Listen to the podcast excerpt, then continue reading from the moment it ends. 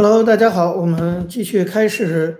读书时间啊。那我还是要向大家介绍这本书，林佳龙啊，台湾现在交通部长主编的《公投民主在台湾》，这是台湾的一个智库，就叫台湾智库，他们出的系列丛书中的一本。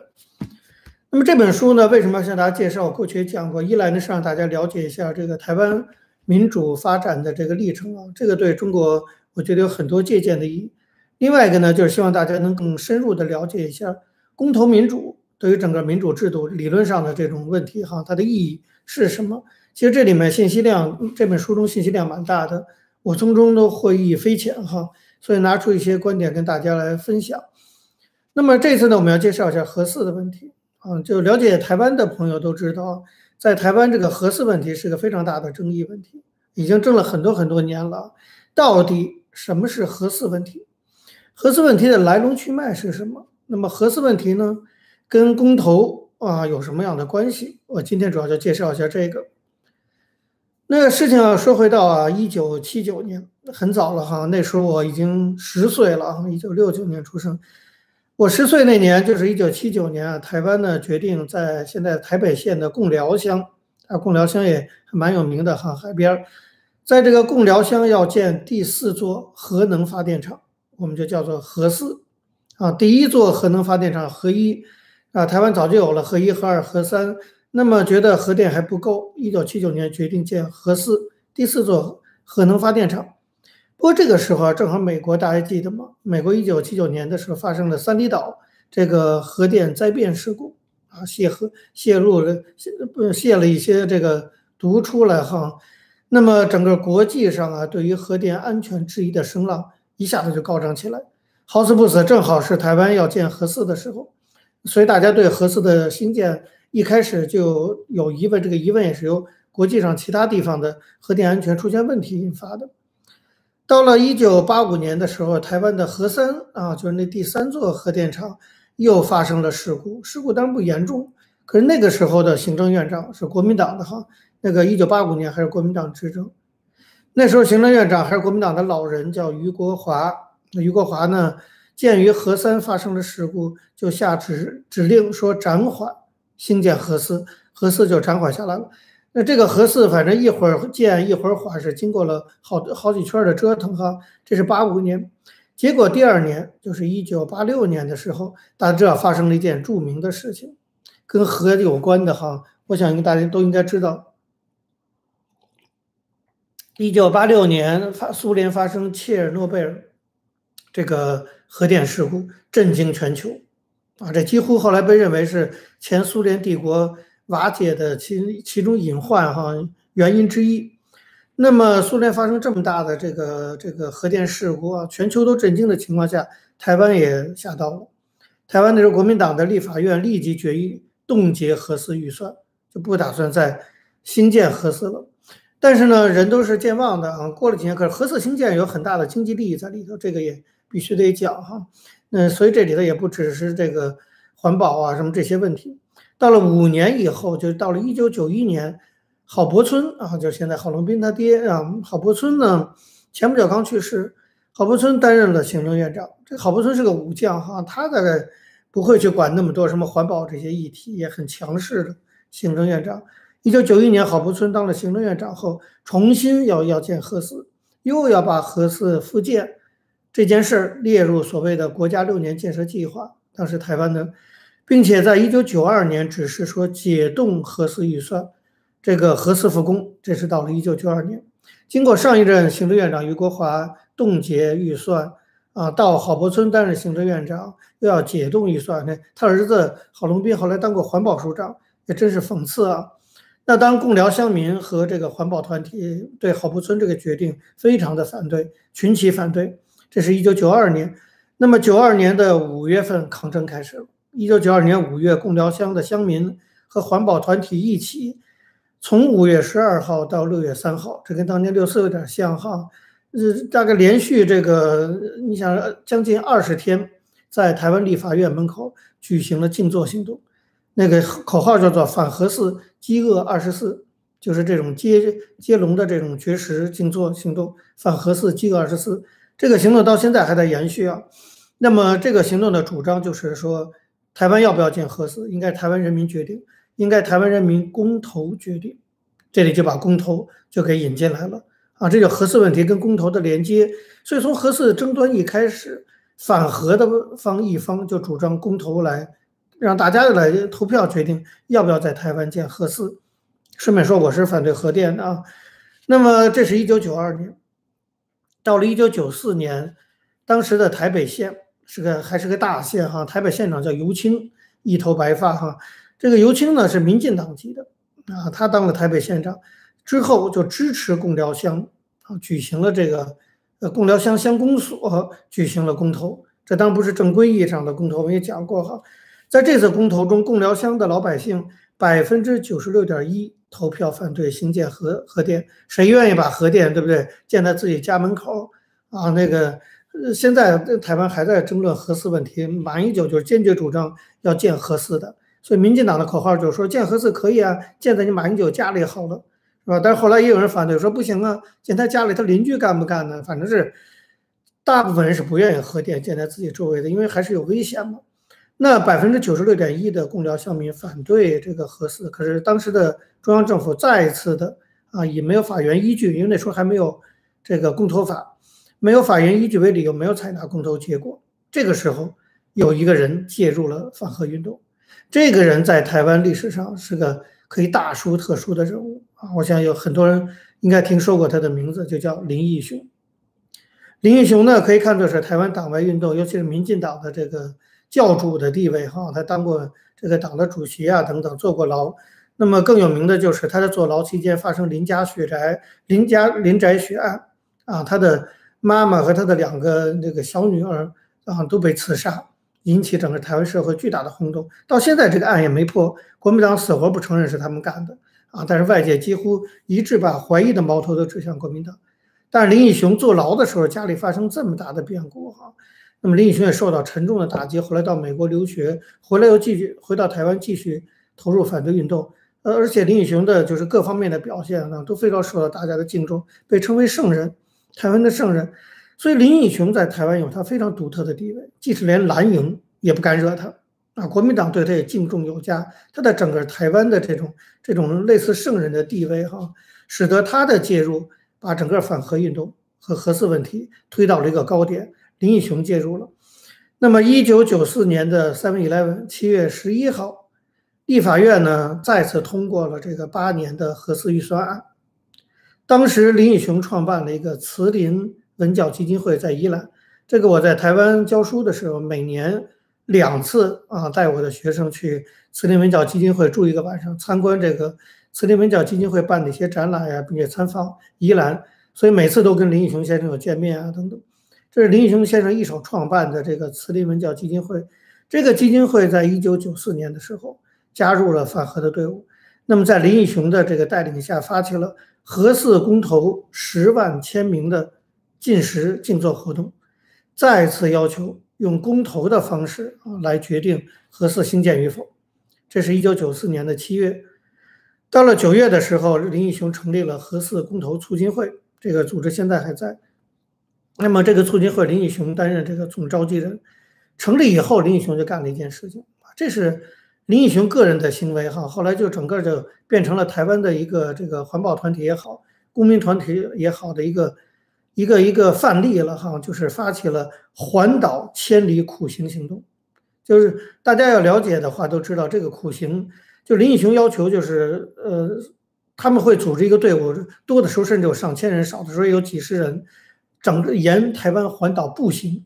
而且都是非常的朴素，戴个斗笠啊，然后穿着统一的这服装，上面写着这核四公投，这个环岛苦行，人民做主，核四公投，写着这个口号。而且整个的过程中不许说话，每个人都不说话，所以说是苦行。吃饭的时候啊，什么也都吃非常简陋的东西。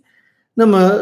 用这种行动哈，用这种苦行的行动，在全台湾巡回宣传反核理念，也用这种苦行的行动打动人民。这是林义雄带队哈，就是完全靠一双脚把整个台湾走一遍。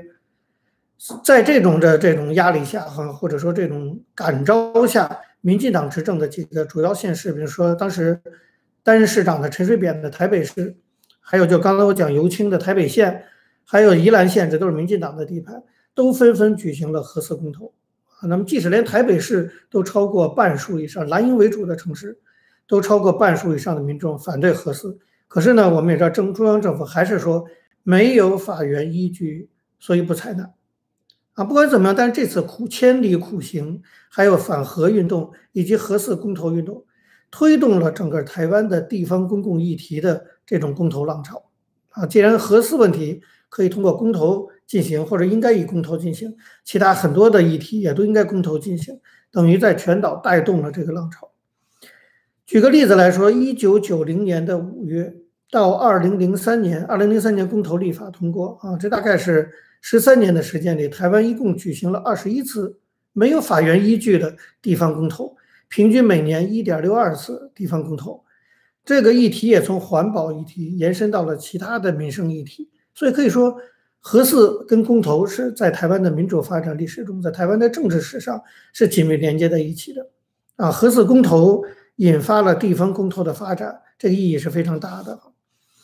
那么接下来两千年台湾政党问题，陈水扁当选总统，民进党啊把核四公投、把反核当做他政纲民生政纲中的最重要的一项这个政治纲领，所以陈水扁一执政，第一件事就是如何落实政纲，把他们竞选的时候提出的主张落实，落实是废核的理念。但大家记得吗？两千年陈水扁执政。是典型的朝小野大啊！整个立法院在国民党的时候，这些压倒性的优势，那地方县市也是压倒性的优势，都在国民党手里，等于民进党只有一个总统的一个位子。在这种情况下，国民党坚决反对核四公投。只要国民党坚决反对核四公投，坚持编写核四预算，这个在立法院，那民进党是无法抵抗的。所以，呃，陈水扁被迫也要做出一定妥协。但是他又想把这个核四的理念在他的任内能够落实，所以他使了使了一套政治上的一个，后来把国民党给气死了。你说是诡计也好，是计策也好，都可以啊。就是十月二十七号，陈水扁公开的会见国民党当时的主席连战，讨论这个核四问题。当时呢，就和就是至少是开启了这个朝野之间的这种对话协商。可是，一边对话协商，另外一边，当时的民进党的行政院长张俊雄。在刚刚那边结束对话之后，马上宣布停建核四，把连战气的哈鼻子都歪了，那小脸红扑扑的。你想，本来是约到总统府去谈核四问题要怎么处理，这边谈着呢，那边就宣布停建了，这这根本就是耍了连战哈，等于而且对国民党来说也很生气，他等于即使在法律上哈也有问题，就是立法院编了预算要建核四，然后行政院宣布不建核四。这等于行政院片面的拒绝执行立法院通过的预算，那当然，民进党和这个国民党两党彻底翻脸，行政部门跟立法部门也彻底翻脸，这当然也是有一定问题。当然，这陈水扁执政有时候也挺相当的这个冲哈，就往前冲。所以国民党呢，在这种情况下呢，就申请司法司法院大法官解释。台湾也是有像这个美国最高法院大法官解释的这个设定设置哈。那么国民党申请司法院大法官，那个时候的司法院大法官几乎你可以想象都是国民党或者倾都是国民党任命的，也都倾向国民党的，跟现在美国民主党、共和党各自任命自己的大法官是一样的。所以当时的这个国民党人为主的这个大法官就裁决说，行政院停建核四这个决定是有瑕疵的。那么面对大法官的解释是，行政部门必须得接受的。呃，当时台湾已经走入民主化进程，哈，就是大法官解释是至高无上的。在这种情况下，陈水扁也好，张俊雄也好，只好接受现实。那么，二零零一年二月的时候，立法院、行政院签署协议，同意核四复建。你看，核四又又重新复建，要陈张俊雄刚宣布，二零零零年刚宣布停建，然后呢，二零零一年又宣布复建，这已经几个来回了啊。这个余国华说冻结预算停建。然后郝柏村上来就说开始复建，然后民进党上来说停建，国民党反对又说复建。你看核四问题一直是台湾非常重大的一个社会议题，也是一个重要的政治攻防的一个议题。那么，但是虽然呃民进党的行政院宣布哈接受大法官的这个裁决，宣布复建，但行政院长张俊雄还是强调说，希望未来能够经过公民投票，根本的解决核四争议。啊，还是有公民投票的。这个是台湾很复杂的这种民主政治设计，就公民投票跟大法官解释之间还有一个相互制衡的问题。所以，民进党的想法是尽快通过公投法来解决核四问题，落实民进党的党纲。为此呢，政府就把公投法列为重大优先法来推动。你看，为了解决核四问题，才加紧推动公投立法。这就我讲的，在台湾政治发展史上，核四跟公投是紧密相连的。总体来看啊，就是前两节课我讲到了，就是最早提到公投问题，其实基本都是围绕台湾独立问题。不管是很早一九四七年的廖文毅啊，还是后来这个这个中美建交、台美断交时候的这个基督长老教会。都提出公投，但主张的公投建立台湾共和国，所以可以说，在台湾民主发展历史上，公投民主的发展过程中，可以说是统独问题，还有公投制宪这样的政治话语、政治理念，催生了公投民主的理念，让大家注意到有公投民主这件事。但是呢，真正对公投民主理念让起了启蒙作用的，就让台湾老百姓、台湾的大学生。让更多的公民去了解到公投民主的意义的，还是环保运动，啊，尤其是这个反核运动，对台湾公投民主的发展可以说起了启蒙的作用。这个统独制宪、统独问题、公投制宪起了催生的作用，然后环保运动、反核运动起到了启蒙的作用。举几个例子哈，比如说这个公投的，刚才我讲哈，就是平均一年一点六二次，地方无法原依据的公投。依据公投的内容都是非常非常具体的民生问题，我觉得这个也都可以给中国大陆参考哈。其实中国大陆就是这当然没有现在没有公投法，可是，在某些这个小区啊，是吧？某些街道啊，有些具体的事情也可以尝试用大家投票的方式进行这种变相的公投。你你看台湾是怎么做？台湾在一九九五年还没有公投法的时候，一九九五年台北县的西直镇啊，但西镇很很有名啊，西直镇。镇公所就举办了一次，就是这个镇民的公投，投的什么问题呢？就这个镇要建一个立体地下工程，就地下道，要不要建？你要建就要拆迁，是吧？就要有工程，还要有投一定的预算，要不要建这个地下道啊？那么西直镇就办了一次公投。那么一九九五年的六月的时候，高雄县、高雄县和大寮乡也办了一次公投，他们办的是说高平溪啊，是那个高雄附近的那河道。高平溪的有块新生地要不要开发？就高平溪有一块地，啊，在西边那块地要不要把它开发作为工厂也好，或者作为生产用地也好，这个举行过一次公投，啊，这都典型民生议题。八月的时候，台北市，但你去过台湾都知道，台湾有很有个很有名的一条街叫永康街，好吃的都在那儿啊，我就在那儿变胖的。这个永康街呢，属于叫永康里，呃，台湾都是里哈，一个里一个里的。这个永康里呢，就举行了一次公投。公投什么内容呢？就这个里的里民去投票，决定什么呢？决定永康公园，就它其实很小一个公园。永康公园东侧有个巷道，那个巷道那个窄呀，我是很了解啊，我去过，那个非常的窄。那过去呢还是双行道，所以这个呃永康里就说我们要不要把它改成单行道？当然有的就说双行道多方便啊，这单行道我们还得绕一圈才能回家。有的说呢，要不不改成单行道、双行道太拥挤，里民意见不一，永康里就办了一次公投，就是我们到底要不要把它改成单行道？当然这些都没有法院依据哈，这个但是都是事关具体的民生议题。我举这几个例子，就是说台湾的公投很快就变成就是很非常非常，哪怕是很细小的民生议题，都可以用投票的方式来解决。所以我还是强调，即使在今天的中国，那只要政府不强力干扰。我在这里也是呼吁大家哈，就是如果有国内的这个朋友听我讲这个课，你们也可以针对很具体的，就是你们小区里的问题，是吧？你们这个街道的问题，你们是不是要附近要开个单行道的问题？当然跟台湾还有点不一样啊，但是你们也可以就是用投票的方式，你们自己组这个网上那个投票，大家不同意不同意，政府采纳不采纳是他的事情。台湾我刚才举的这几次公投，政府都没有采纳，但是我一会儿要讲。政府采纳不采纳没关系，那是他的事情，他也许就不会采纳。但是他采纳不采纳，你还是要做这件事，公民投票，因为它非常的有意义，它对推动公投民主意义重大啊。因为为什么？因为这些议题，呃，公投都称之为咨询性公投，就是那个时候台湾还没有法源依据，没有公投法，所以政府不可能接受这样的公投结果。可是政府决策的时候，他就要考虑这个投票的结果。所以它被称为咨询性公投，就等于政府向民众咨询意见。那么这种公投它不具备，刚才我讲不具备法院，由地方政府，甚至根本不是由政府，就是由公民团体举办。虽然明知道啊结果不具备法律上的约束力，但是地方政府啊基层的政府和、基层民众，比如中国的街道办事处，那么他愿意把这个投票公投的结结果当做公共决策的重要参考，这就是很重要的一个民主发展进步。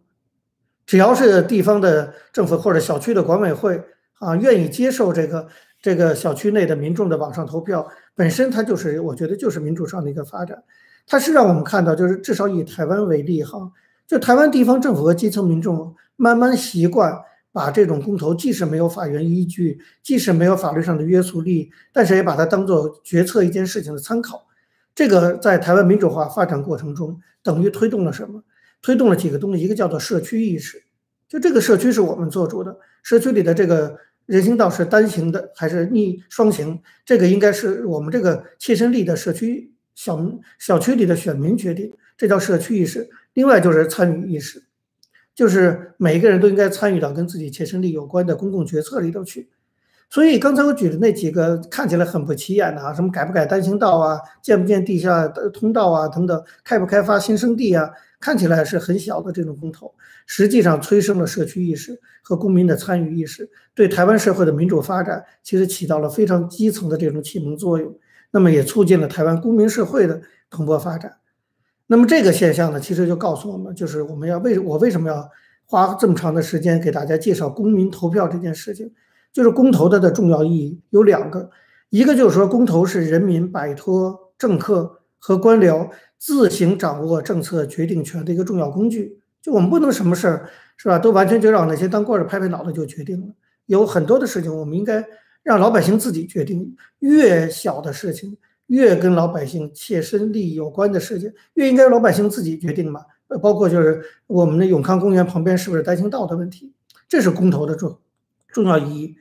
第二一个呢，公投还有一个作用，就公投可以作为像以核四为例啊，为什么民进党主张核四要用公投来解决？就公投大家老百姓共同决定，公投的结果一翻两瞪眼，你不管怎么样，你朝野双方都要接受。所以，公投可以作为行政与立法部门之间，或者朝野政党之间，如果产生了重大的政策争议怎么办？对不对？在未来的民主中国的民主发展中，如果有一天啊，也有可能出现这个情况，是吧？这个行政院要不或者说这个行政部门、立法部门有争议，然后两大政党之间有争议，通常到这种情况下，公投就可以拿出来作为一种仲裁机制。它本身也是一种仲裁机制，这就是公投民主的重要，在民主这个理念中的重要性，或者说民主整个制度的这个构建中，公投这个工具的重要性。一方面，它让人民自己做主；一方面，它也是重大争议的一个仲裁工具。这些我觉得都是台湾民主深化的一个具体的表现。但我期待未来中国大陆有类似这样的发展啊。当然，就是公投，我们说了这么多好处，其实公投也是很复杂的一个问题，它有很多很复杂的事情。你比如说。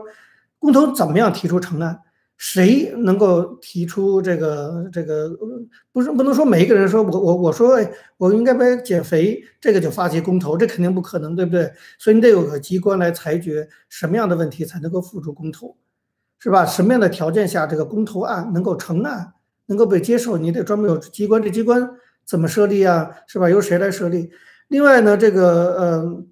举办公投你要有钱，对不对？大家都要。像这个停工啊什么这去投票，你你还要有主持这个公投的这个机构和单位，还有就是公投投票者你也有资格，你也不能说谁都公投，对不对？你台湾要决定自己前途，结果十四亿中国人都公投，台湾人就不干嘛，对不对？同样我减不减肥，你你也公投不着，对不对？所以这个公投案的投票者的资格也有问题，也是个很大的问题。再有就是公投的效力你怎么认定？就这个公投结果，你是三分之一人同意就可以呢，还二分之一就可以呢，还是要绝对多数就可以，是吧？你是要这个呃当地的人就决定的效率就可以决定效力呢？你还是要有什么其他的行政上的考虑等等。总之就是如何提出成案、主办单位的问题、公投投票者的资格、效率如何认定等等等等。关于公投其实是个非常复杂的制度设计。那么台湾是怎么慢慢的去完完整这些设计？啊，把拿出一套完整的这个公投的设计来。这个我们下一周或以后的节目继续向大家介绍公投民主在台湾。好，那今天的这个呃读书时间就到这里。我们的这个呃付费的学员，我们可以到脸书的群组上，大家可以围绕共同问题继续讨论。拜拜。